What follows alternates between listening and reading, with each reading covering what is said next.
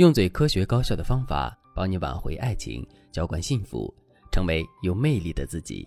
大家好，这里是飞哥说爱。李女士的老公想要跟李女士离婚，所以已经找了律师在拟定离婚协议。李女士本来不太想离婚，但是以目前夫妻两个人的关系而言，离婚似乎是迟早的事情。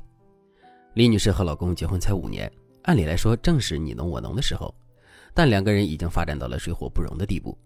李女士是一个比较直爽、有什么说什么的人，老公呢偏偏是一个闷葫芦，只要一不高兴就坐在那里不说话。他们夫妻相处的日常就是李女士着急的在男人旁边跳脚，一个劲儿的质问他：“你为什么不说话？你为什么不跟我解释？你知不知道你这样是冷暴力？”而老公呢，坐在那里装聋作哑，仿佛李女士不存在。不管李女士把话刻意的说的多难听，男人都不反驳。有时候李女士也想改变策略，好好的跟老公说。她站在老公旁边，轻声细语的问：“这件事情到底是怎么回事啊？我想听你解释。”可老公呢，还是不说话。结婚五年，李女士觉得自己的热情还有主动，全部被老公硬生生的浇灭了。李女士告诉我：“老师，你是不知道两个性格不合的人生活在一起到底有多痛苦。只要他不高兴，他就沉默不语，对我冷暴力。可我是个火热性子，根本就受不了。现在他想离婚了。”可是我却不想，毕竟我为这个家付出的太多了。为了生孩子，我放弃了职位晋升，又因为孩子对谷物严重过敏，导致我不得不天天精心的伺候着孩子吃饭。现在这个家要是散了，我一个人带孩子会更难。如果把孩子交给我老公带，那我的孩子也太遭罪了。老师，你觉得我现在该怎么办？我觉得我的人生已经走到了一个死胡同里了。性格相反的人真的不能结婚，太难受了，连五年都撑不下去。其实我挺理解李女士的感受。李女士性子如火，奔放热情。虽然孩子的过敏症状很严重，但是李女士的心态一直是积极向上的。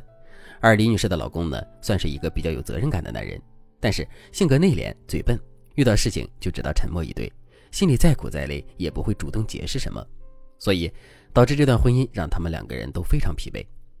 如果正在听节目的你也遇到了类似的困难和局面，你想好好的和老公过日子，但是怎么也过不好，双方想要离婚。又前怕狼后怕虎，导致你们痛苦着，不知道怎么抉择。那你可以添加微信文姬八零，文姬的全拼八零，让我来帮助你解决问题。其实我知道很多性格相差很大的夫妻生活在一起也很幸福，但性格相反，一生都在彼此折磨的夫妻也有很多。同样是性格不合，为什么有些夫妻就能相处的特别好，而有些夫妻就越过越糟呢？答案在两点上。第一点，性格互补或者是相同并不重要。重要的是你们对待伴侣的态度。我举个例子，比如妻子性格奔放热情，老公内敛沉稳。如果妻子觉得老公的沉稳值得崇拜和欣赏，丈夫觉得妻子的热情奔放值得珍惜和重视，那这对夫妻无论他们的性格差异有多大，他们对彼此的态度都会特别好，婚姻自然也就很幸福。可如果性格热情奔放的妻子觉得老公的沉稳是不善言辞，是笨拙，是容易受人欺负的象征。丈夫觉得妻子的热情奔放过于烦人，双方都不考虑彼此的感受，也看不到对方身上的闪光点，那性格相反的夫妻只会越来越糟。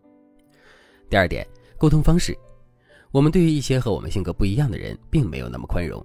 如果这个人还在某些地方触犯了我们的利益，我们就很容易产生恶意嵌套动机的思维。什么是恶意嵌套动机呢？